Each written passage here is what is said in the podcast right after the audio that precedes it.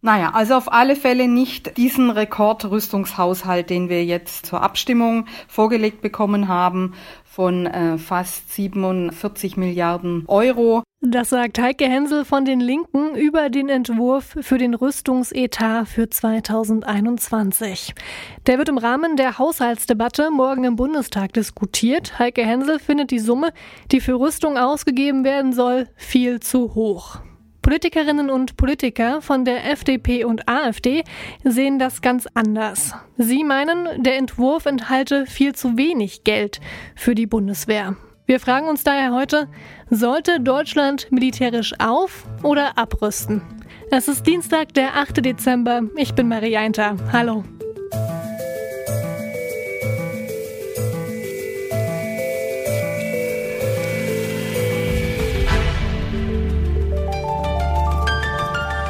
Zurück zum Thema. Diese Woche wird im Bundestag über den Haushaltsentwurf für 2021 debattiert. Es geht also darum, wie viel Geld der Bund wofür ausgibt. Der zweitgrößte und umstrittenste Posten ist dabei jedes Jahr der Verteidigungsetat. Für das nächste Jahr plant die Bundesregierung dort knapp 47 Milliarden Euro ein. Über eine Milliarde Euro mehr als 2020. Sie rüstet also auf. Obwohl Deutschland seine Rüstungsausgaben erhöht, steht der Bund innerhalb der NATO aber in der Kritik. Er gebe nach NATO-Standard nämlich immer noch zu wenig für die Verteidigung aus. Zwei Prozent des Bruttoinlandsprodukts sollen NATO-Mitglieder jährlich für Rüstung ausgeben. Deutschland kommt kaum auf 1,5 Prozent. Aber ist es überhaupt sinnvoll, sich an dem Richtwert der NATO zu orientieren? Das habe ich Johannes Farwig gefragt. Er ist Professor für internationale Beziehungen an der Universität Halle. Das sogenannte 2%-Ziel ist in der Tat etwas widersprüchlich. Also man muss sich nur mal vorstellen, wenn das Bruttoinlandsprodukt sinkt, also die Wirtschaft schwächelt gewissermaßen, dann steigt automatisch der Verteidigungsanteil. Das ist also nicht so schrecklich sinnvoll. Was aber sinnvoll ist, ist, dass die Staaten, die sich gemeinsam dazu verpflichtet haben, mehr Geld in sicherheitspolitische Handlungsfähigkeit zu investieren. Die 2% der NATO sind also nicht unbedingt ein guter Richtwert. Trotzdem sollte Deutschland seine Rüstungsausgaben erhöhen, meint Johannes Fawig. Wenn man sich an dieses 2%-Ziel annähern würde, dann würde das bedeuten ungefähr jedes Jahr 10 Milliarden Euro mehr.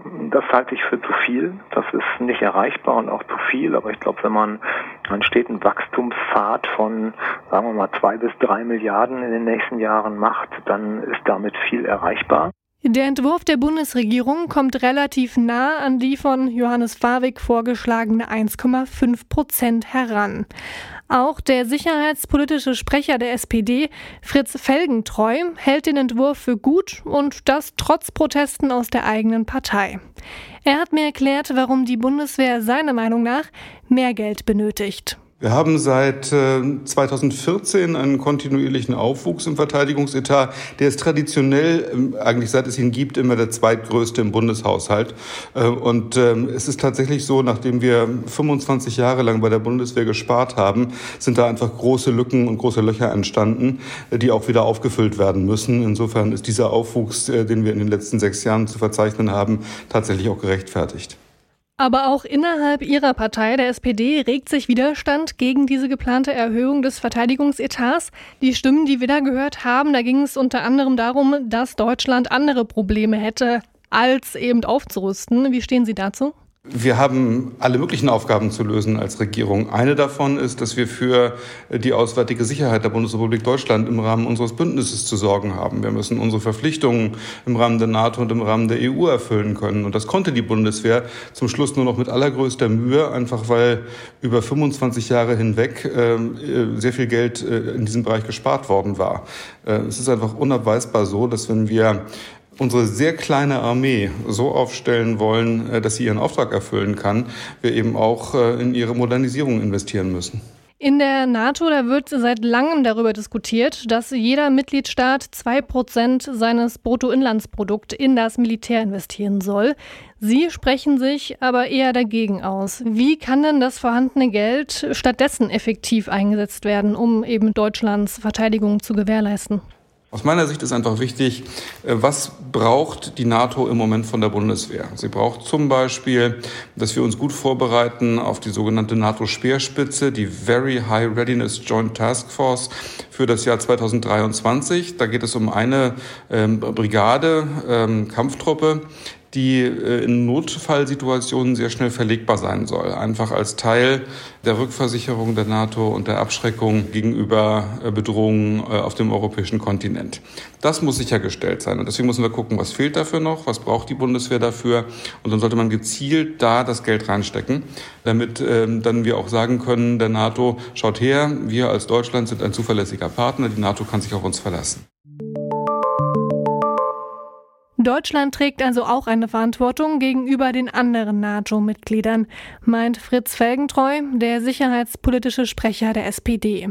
Heike Hensel sieht das anders. Die stellvertretende Fraktionsvorsitzende der Linken spricht sich sogar für einen Austritt Deutschlands aus der NATO aus. Sie hält den Etatentwurf für alles andere als gelungen. Also auf alle Fälle nicht diesen Rekordrüstungshaushalt, den wir jetzt zur Abstimmung vorgelegt bekommen haben. Wir wollen den Verteidigungshaushalt zurückschrauben darauf, dass die Bundeswehr eine aus gute Ausstattung hat, aber dass sie eine strukturelle Nichtangriffsfähigkeit darstellt. Das heißt, wir wollen eben nicht in neue Rüstungsprojekte investieren, die die Auslandseinsätze der Bundeswehr und ähm, ja die globale Präsenz ermöglichen, sondern uns auf die reine Landesverteidigung konzentrieren. Das Bundesministerium für Verteidigung, das schätzt das Umfeld Deutschlands als zunehmend unsicher ein. Also Terrorismus und Cyberangriffe, die nehmen ja zu. Und auch sonst ist der Weltfrieden nicht mehr ganz so sicher wie in den letzten Jahrzehnten. Wäre es bei so einer Lage nicht total fatal, die Handlungsfähigkeit der Bundeswehr zu gefährden? Ja, aber wir sind ja weit davon entfernt, die Handlungsfähigkeit der Bundeswehr für die Landesverteidigung wohlgemerkt zu gefährden. Wir statten die Bundeswehr ja aus für äh, weltweite Militäreinsätze und das ist ja nicht Ziel und Zweck der Bundeswehr.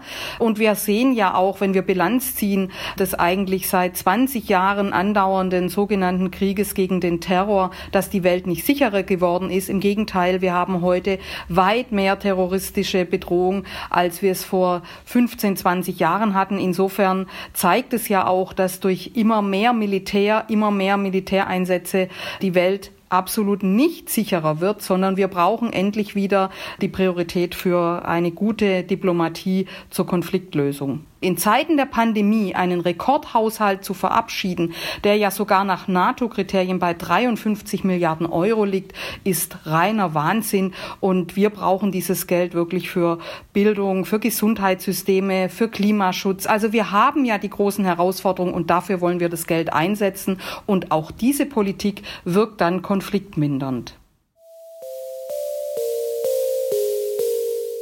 Sollte Deutschland auf- oder abrüsten?